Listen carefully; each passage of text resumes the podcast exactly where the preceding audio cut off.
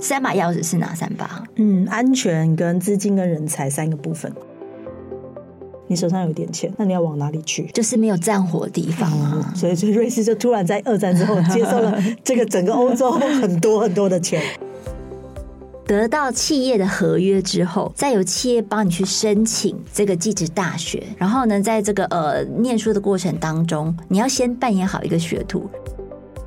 欢迎收听《远见 Air》，各位听众，大家好，我是主持人《远见》杂志执行副总编林让君。我们今天持续邀请我们的来宾是《远见》主编罗之莹，之莹好。各位听众朋友，大家好，郎君你好。指引上一集帮我们提到说，哎，为什么我们现在去买瑞士，对不对？不是只有去买名表、瑞士刀，还有巧克力哦。我们就是很多的台湾企业前进瑞士，想要买公司哈。那呃，七大理由，大家可以在上一集回听看看，说瑞士到底现在有什么产业的优势。那我们这一集呢，要来谈的是说，其实瑞士啊，它是从一个跟台湾差不多面积的一个农业小国，它现在是跃升为是一个欧陆的富国嘛，哈，很多有钱人都选择把钱放在那边。那瑞士致富的三把钥匙到底是什么？台湾怎么学？哎，谈到这个人才跟教育的部分，呃，之莹来帮我们谈谈说，这个瑞士到底哦，他在这个嗯人才跟教育上面有什么特产啊？瑞士有个很有名的就是双轨制的教育嘛，就是他们跟一。般大学体系、研究体系的跟技职体系的，然后它有两个双轨。那因为瑞士是一个二十六个六二十六个州的一个邦联式的国家，所以他们每个州的权力蛮大的。他们光是在呃这个在瑞士境内关于中学的教育体系就有好几种，有的是念五年、四年，加起来九年；有的是念六年、三年，啊不一样。然后就是它的形态，有的是四年、五年，就是它是就是它有各种类型。OK，他们就是一个很特别的教育体制，嗯、但是他们有个共通性，就是他们对于教育教育系统的，呃，应该说。技职系统的这个推崇，所以当小朋友大约到十二岁左右会进行一次评鉴啊，评鉴就会评鉴出你适合念一般高中还是你可以走、欸、好早哦。现在是很多我们台湾是很多到了大学才知道，但是他甚至是毕业了还不知道呢。对，但是他有一个重点是说，他早做评鉴，你可以早点开始想这件事，而且重点是他们的这个体制是一直可以互换，你中间可以换成另外一个体制啊。对，你是可以。一直互换，它是保留互换的弹性，但是它要你早一点评鉴你自己。了解，好，我其实呃，经营我们谈到那个双轨制，我们是可以来等一下再多聊一点了哈。嗯、那但是这个瑞士教育，我们说三把钥匙，嗯，来推升这个呃瑞士成为一个富国，三把钥匙是哪三把？嗯，安全、跟资金、跟人才三个部分。哦、嗯，安全我们都知道它是永久中立国嘛，对对对、呃，他们在境内最后一次的明火战争，在他们境内的。是一一五一六年了，将近五百多年前，所以他们境内已经有五百多年没有直接就是境内的战战火波及了。对，境内的、嗯、对，然后但是他们周围的国家都很强悍呐、啊，法国、德国、匈牙利、欧陆大国，对啊，这这这这这是奥地利啦，就是他们都非常的就是传统的很呃国力雄厚的传统传统欧陆国家。嗯、那他们长期以来很久以前，他们就知道他们这个小地方很难就是。远离战火，然后我也不选边站哈，我就是保持中立。是，但他们很早以前就开始呃有他们的邦联制，嗯，嗯，因为你看他们的人文，他们的语言那么多种，彼此不一定会觉得彼此是自己人啊。嗯，在以前的时代，想看，对，所以他们通常都是跟附附近的几个比较相近友好的邦联会集合成一个一个集合群，嗯、然后这个集合群是他们最早的邦联制的开始。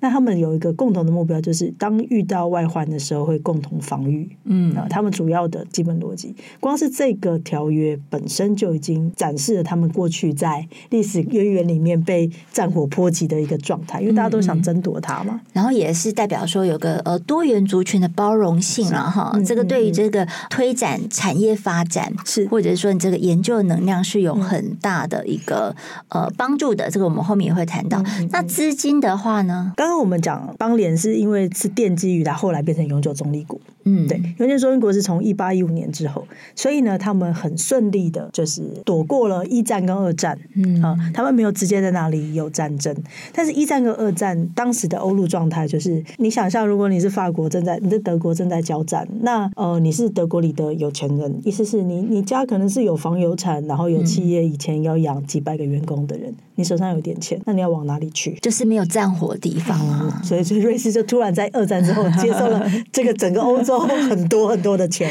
对对，但是他们是因为永久中立国的价值是在一战、二战之后才被更凸显出来的。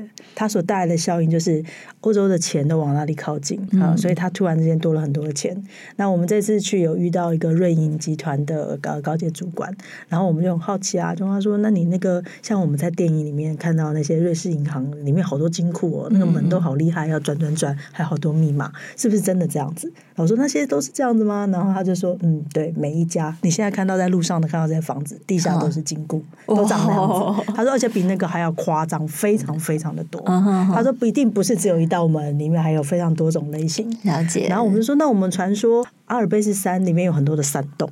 对啊，里面都放金库嘛。是是。他说，那说，他就说，你看那个山都是里面大家都被挖空了，说的可能是夸张啦，但是事实上也是阿尔卑斯山里面藏了很多金库，嗯、而且他觉得阿尔卑斯山里面的金库根本就可能对他们来说是习以为常的事。是是、嗯。然后就说，其实，在城市里面，你看那房子下面的那些比较惊人。所以他就是说，大家你看都得到零零七电影这个 特务庞德的认可哈，这是瑞士的金融，就表示说它是一个。很安全的一个富人可以藏放资金的地方，资金的汇聚地其实也就是人才，还有这个研发能量的汇聚地。所以第三把钥匙就是我们在讲的教育，然后，那他的这个教育有多厉害呢？就是连爱因斯坦，他出生在德国，他其实都是选择在瑞士念大学。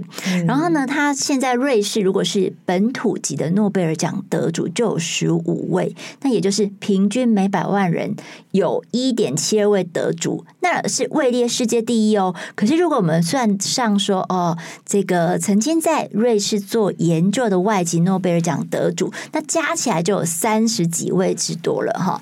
那这个呃呃，集中在物理、化学、医学等等三大领域，这个我们就要谈到说，瑞士教育它之所以可以激发这么多的研究能量，连爱因斯坦都在这边念书，其实就是因为它有一个残酷舞台。是不是？呃，我觉得这可能要分两个层面讲，嗯、就是说，一个层面是在永久中立国之后，资金涌入，它同时涌入的不是只有资金，还有很多的人才。对，因为那时候的聪明人。就已经开始移动，就逃了嘛。知识分子就是要逃亡啊，嗯、所以那是有非常多的流亡的学者。后来是到了瑞士接续他们的继续的合作。这我觉得好像，也就是这好像可理解吧？就是说开始战乱的时候，我什么东西要保护？保护的就是我的财产跟我的家人嘛。嗯、那如果说就是我曾经，我如果我是有钱人，我曾经得利于某一些老师的教助，那这些老师不好逃的时候，我就帮着他逃嘛。嗯、那逃去哪？瑞士啊，因为它是永久安全的地方，相对安全。嗯，当时其实也没有非常有把握瑞士。是不会受到波及，但是大家人都是逃往越相对安全的地方嘛。是是，那所以当时有很多流亡学者就继续留在了那边，而其中也包括了就是比如说几个比较著名的诺贝尔奖的得主，也就是当时的流亡的学者。嗯、对，但因为所有教育的体系它都是一脉相承的，比如说我们现在有小朋友想出去外面。要留学读书，我们探究的也是他在那边有什么学术能量嘛？就是他在什么领域有比较多的人曾经在那里做过研究，嗯、也因为这些比较优异的这些研究学者都得到诺贝尔奖了，应该是世界顶尖的吧？嗯、所以他们所带领下来的徒子徒孙也都在瑞士有非常多的延续。嗯、所以他们其实主要这刚刚我们提到这十五个诺贝尔奖，他们主要得主就是化学、物理这种类型的非常基础的研究类型的。对，那我们其实其实讲诺贝尔奖，好像瑞对瑞。世人来说，好像是习以为常的事，因为他们在他们因为永久中立国而带来的国际组织都在那里设立嘛，什么联合国、欧洲总部啊，然后世界卫生组织啊，这些我们耳熟能详的。这些组织，光是在在光是在瑞士在设立总部的组织，他们得过的诺贝尔和平奖都超过四十座，嗯，对他们来说好像就是很习以为常的事，所以这一切的根源都是跟他们长久没有战事是有关的，是，是。因为他们。的这种呃安全性引来了更多的资金跟人才，对这个才有永续性可言呐、啊。你资金跟人才在这边才可以延续嘛？哈、嗯，但是因为这个部分其实谈的是高等教育，是。但是我们如果要谈基本教育啊，基础教育来说的话，基础教育就是我们刚刚提到技职的教育。嗯、那我们从这个历史的渊源来看的话，他们长期以来也都有产业啊，他们也都有做钟表，那都几百年的历史的这些知名的瑞士钟表都几百年的历史，但这几百年历史他们还是需要有人工去做，他们不是全部都是学术型的人，嗯、所以他们在本地的人才的提供的的学术研的怎么讲呢？人才教育里面，人才策略里面分成两个主要体系，一个就是技职，一个就是研究型。研究型的人才就是为了接轨这些在那里流传下来的各种研究能量，嗯、他们当然也希望本地的人可以在那里有很好的发展。那另外一个部分就是产业里的人，就是你一开始就需要一些技术的，因为有些人并不是喜欢物理啊，嗯，不是喜欢化学嘛，不是喜欢。基础研究对，对基础研究人员是另外一种人格吧？是是。但有些人是喜欢做东西的，他喜欢做出一个市面上大家都用得到的东西的。这种类型的人，他们也有很好的培育的方式，就是所谓的技职制。但他们技职制有一个很大的特色，就是我们称它叫残酷舞台嘛。嗯，嗯，在台湾我们可能非常不习惯这种类型，但是他们来说很习惯。到底有多残酷啊？什么机制？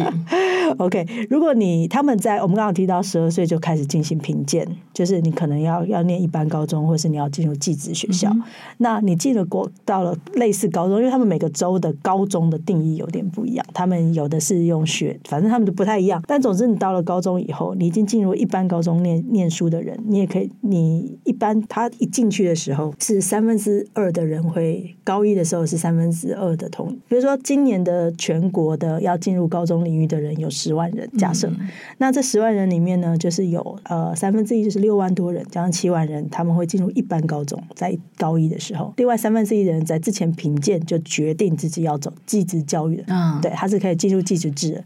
那进入技职的制的地方，我们待会再谈。但是进入一般高中的这群人呢，他到了高二、高三的时候会持续做各种评鉴，嗯，但是这个评鉴过程中，如果你是，总之结论就是毕业的这六七万人，最后毕业的只有三万人左右，他会再刷一半下来，哦 okay，非常的多。所以这你从十万的呃毕业生到念大学。的时候，只剩下中间的三分之一的人会进入一般大学，其他的三分之一的人会进入技职系统。嗯啊，所以呢，到了大学这个领域，我觉得已经挺残酷的啦。如果你是小朋友，你就是我今年我这一年又是名列全班一百人，我大概是第七十名，所以呢，我就要想一想，我要不要去念技职。现在我们听起来好像很哀怨，可是他们不觉得是哀怨的，因为他们喜欢这个过程是呃，还有更后面的大高等教育的部分，嗯、因为他们会变成一脉的一个呃族群的性格，因为他到了大学。之后，他也一样也是这样。你进去的时候，比如说你想念医科，可以都可以申请，你想念就可以申请。嗯，但是你你进来念之后呢，他每他第一年就会进行评鉴，你的你的后百分之三十或者是。三十到五十，因为每个科系不一样，将近会刷一半下来。也就是说，你同学一开始有一百个人，第二年就剩五十个人。你如果你是排你你的分数大概只有七十分，你就会想说，那我今年就要被刷掉了，是真的被淘汰。嗯，他就被淘汰。但你第二年可以重新再申请，我再念大一。哎，这压力很大，很大。因为你看，你就是每一个学年，你就是要淘汰百分之四十到五十。那我但是就是说，你必须要就是可能至少你要保持在一个中间，而保持在中间还不一定。不会被刷掉。哦，是的，是的，OK。而且你到，而且他严苛严格的是说，他保证你入学，不保证你毕业。所以你你选了一科，你就去念嘛。那你第一年被刷掉，但是想想说，我还是对一科有兴趣，我今年可以再认真一点，我找到了一些方法。嗯、那你就觉得第二年还要再去念一科，就发现念了一科，你还是被刷掉，不能再申请同一科。嗯嗯嗯，我我已经给你两年的机会了，是吧？对。可是我们这样听好像很奇怪，嗯、但是因为他们长期是这样，所以他们的人都知道，他们必须要选择。嗯嗯嗯。他们自己最擅长的东西，或者是最有兴趣，可以持续他一直往前进的。其实我觉得是擅长哎、欸。是擅长是不不一定啊，可是擅长跟兴趣是有关啦，有关系啊。但是你可能有兴趣，但不擅长啊。多想要这个东西啊！我很想要念当医生，但我就不行啊。所以你必须要有这个啊热情，要有志士，对，然后也要有这个态度。但因为他们长期这样，所以他们整体的社会结构里面，对于技术的认可度是非常高的。因为你只要在哪一个领域毕业，就代表你是那个领域的顶尖的人。哦，对啊，他们对于那种艺术人文。的就一路一路被淘汰上来，淘你知道吗？对，淘汰到后来，你就真的就是个精英。对啊，而且他淘汰不是说啊，我后面这个二十分之一淘汰一下，没有没有没有，就是一半，真的，一半呢，不一半残忍吗？很残忍，很残忍。但是我觉得他们长期这样，所以他们并不会随便做这件事，所以他们一开始选择的时候就知道，我在这个领域里面我比较厉害。对，然后我也比较喜欢。而且我觉得其实这个呃，其实瑞士的双轨制它是很弹性，而且是很注重学徒教育的。其实我觉得若干程度跟德国的双轨制学徒精神是有很大的这个相连性的，对吧？我想是的。对，因为像比如说像德国的话，他们也是啊，他们也是差不多在呃小学高年级的时候，他们就已经开始选择说他们要分流。那分流的话，你可以就是可能进入到这个职业预校里面去，也可以选择一般的文理的中学。然后到最后就是说，你在文理中学，suppose 你可能就一直读，就读到一般大学，可是。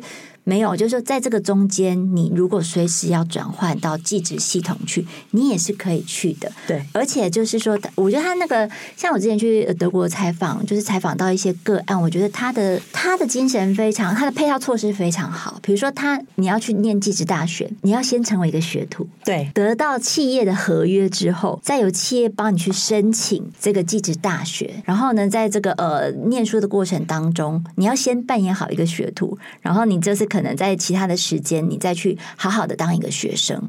对，我觉得其实这样的一个就是说学徒制若干程度，对于他们的技职教育还有工艺技术产业。是做了一个非常好的打底，就同样的故事也是在瑞士发生。是的，没错，他们其实蛮像的。我想，说不定他在中间的细节有更多相似的地方。嗯，那我觉得，呃，瑞士它对于这个技职的这个体系的嗯设计啊，他们连后面的那一些应用技术大学都是世界上榜上有名的。嗯，但是我觉得他们也是对于这些专科工作、专科教育的这种专注，让他们衍生出很早就衍生出像很著名的像什么弱商管理学。院。啊，专科还有还有，这也是瑞士的名校，对，而且还有瑞士很有名的那些餐饮学校啊，他们全部都是世界，他们有世界最厉害的厨艺管理学校，世界排名第一的厨艺管理学校，他们有世界第一的呃餐饮管理那个管理学院。然后也都是他们从那边来，所以他们很早就，我觉得他们在民族属性上很早就对于这种技术人才的推崇跟尊敬，会迫使他们在这个领域里面有更好的教育发展跟策略。所以他们的人对于我们听起来好像很残酷舞台啊，但是但是因为我们都觉得好像人都应该念念一般大学，他们不是的，他们他们的社会氛围里面是你只要可以念念完书，哦，那都很厉害，而且他们对于学徒跟你说的那个德国状态很像。他们的学徒制中也是包括了，比如说你在高中的时候，你有百分之什么呃，好像五天的课程里面有两天或三天是去企业的，那企业给你的分数跟你得到的这个技术分数，它是更，它才是你文凭可以拿到的。准则没错没错，就是嗯，我不知道说这一次去那个呃呃，指引有没有看到他们，比如说像呃基础教育体系出来的，其实像这种很注重基础教育的国家跟产业，他们真的就是认的就是你的呃技艺的水准。然后你的这个呃工作的经验，所以像这种技职教育出来的起薪呢，就是都很都很好的，是啊，是不差那个即战力。我们对对对，不差一般大学，或是说呃，就是高材生毕业的那个水准，所以你可以反映在薪资上面。不过我觉得这些事情也是反映在他们对一般学科的视角，因为他们对于他们觉得念这些东西基本上就是要做特殊研究，嗯，所以他才会学物理、化学这些更基础的实验类型的东西。但是他们觉得，你接下来是做技职类型的工作，重要的是你对某个领域工作能力上面的精进，嗯，跟你对这个怎么讲呢？对技术比你的好的人也要有种尊敬，那个意思。好像这好像比较不像是我们在啊华人社会里会看到的。没错，没错，对。所以这就是为什么台湾很多的技职教育，我们都会去瑞士或是德国取经，很重要原因就是在这里啊。但是我觉得最最重要是直击在那个。文化、社会的因素里面，你没有办法就是彻底的去接纳这件事情，然后创造一个很好的这个记者的土壤了哈。那所以这个是人才的部分，就是对工作能力的追求远高于对文凭的追求。那志颖还没有什么样的观察？嗯，关于教育类型嘛，或是人才，呃，他们引进国外留学生的这个策略也还蛮不错的。他们在整体的高等教育里面有三成是三成是外国人啊，呃，他们对多元性也是蛮讲究的。那他们的政府的，因为他们是邦联制，他们邦联制就是你中央政府要做的事情一定要是重要的事嘛，或者是他只有他能做的事，不然你州政府就可以完成了。是，所以他们做了一个很特别的事情，其实是跟产学合作有关的事。他们为了确保在日瑞士念书的这些优秀的人可以继续在这里贡献点什么，所以他们有非常强大的这个产学合作的计划。嗯，那这个计划是他们有一个组，就是有一个创新的网络，它就叫创新网络，全名就叫创新网络，非常直观，对，非常直观。OK，这个创新的网络，他们呃有点像是学院里面的加速器，但是不同的是，它是连接他们高等学校的，他们集合成一个共用品牌。嗯，像台湾也有，比如台大的创创中心嘛，对，但是我们每个学校都有各式各样的创创中心嘛，但是他们的方式，这些创创中心是共用一个品牌名字，就叫做创新网络。抱歉，怎么听起来不太巧妙的？但是它真的是这样子。但是瑞士政府出资八成啊，啊、呃，对对，联邦政府出的哦，其实蛮多的。所以因为他们共用一个 brand，所以他们的这个这个里面的资源可以互通啊。比如说台湾的台湾的这些呃资本家，他们可能要在不同学校里面去看不同的创新的团队，但他们可以，嗯、但是瑞士的方法是你透过这个集合式的网络的方式，可以一次看到比较多。哦，在一个舞台上面看到所有的新秀就对了，所以你也可以颠倒讲说，新秀可以同时看到很多企业家，嗯，所以他们让这个媒合的力量变得比较强大，嗯，而这个媒合力量是用政府出资的方法。那因为这个媒合里面除了企业，还有一个最重要的东西就是瑞士的根本就是钱呐，钱呐，钱呐，因为他们就是瑞士的，就是他们也会透过这样子的创新平台，把钱引入到这里面，他让在大学里面做的研究可以变成创业的项目，这件事变得更简单。嗯，但他也可以颠倒说，如果你只是想要做研究，他们也会成立各种实验室，就是企业 sponsor 的实验室多的啦。对啊，那种跟药厂有关的实验室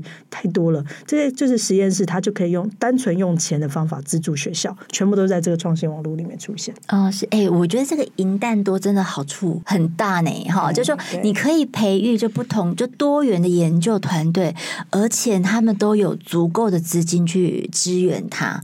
对，就是多元又聚焦啊！我觉得是双辅 双辅相成的。如果你有一笔钱，你想要投，你想要投资，呃，你有一笔钱，你想要投资某一种药的产出，比如说我想要投资阿斯海默症的药品。同样一笔钱，你要花在台湾研究阿斯海默的人，还是要放在瑞士投资阿斯海默的人？但当然是选瑞士嘛，因为它更接轨。对，我觉得答案已经对。所以我要说的事情是说，他们透过这种集合式的平台，可以让国际的钱也比较容易到这里的。没错，没错。但是所有事都相辅相成，你是聪明的人在那里，你才会想投资那里啊。是啊，是啊。所以他们又用教育的方法引进各种的优势在叠加了哈，所以它这个重效是就变成是无可匹敌的一个优势就在那里。是这样。嗯、好啊，那这是讲了这么多严肃议题，那去到瑞士有没有三个观光景点可以推荐？我这一次有去了马特洪峰，嗯，对，马特洪峰就是那个巧克力三角巧克力上面那张图啊，嗯嗯嗯，然后。空气真的很好，然后我觉得观光的感觉就是，他们确实是跟我们台湾一样是高山群聚，所以他们的交通设备也都是打洞啊，就是那种山洞啊，对对对，山洞缆车。但我们缆车比较少，但他们他们的缆车很多，然后他们的缆车也非常的厉害，而且因为他们都盖在那种好难的地方，看起来都好难，所以我就觉得，哎，所以我还去，我也去查了一下，他们在那个交通工程方面上面也是欧洲属。厉害的成绩，但它也是也维系着他们原本的技术产业那个机械的那个部分去延伸出来，所以大家是可以去瑞士再继续搭缆车游览观光。这个跟不知道疫后有没有对他们就造成一些呃风貌地景的改变，应该还好啊。我我我我自己觉得，因为它交通还蛮方便的，嗯、所以它很适合很适合自助旅行。啊、因为它可以买那个国铁券，就可以全国都可以坐那个火车。哦，不过很贵哦。哦，对，就是瑞士就是贵嘛，就是、对它的物价是相对高的。的对，所以你去那里只能喝可乐。就是一块法郎，一块瑞瑞郎啊。是的，是的，是的，一块瑞郎。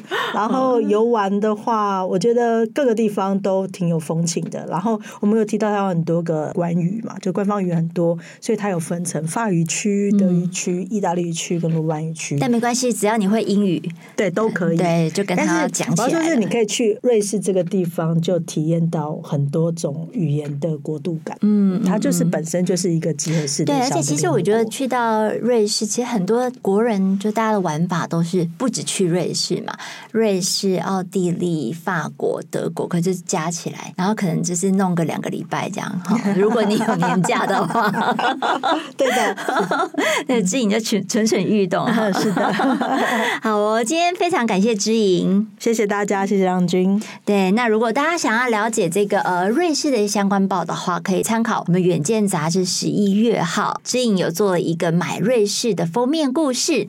那有更多的细节可以参考我们远见 Air 资讯栏连接，或者是这个远见旗下的所有的数位平台，然后我们都会看得到更多瑞士的精彩报道。也请大家每周锁定远见 On Air。如果你喜欢我们的主题的话，麻烦帮我们刷五星评价，谢谢大家，下次见，拜拜，拜拜。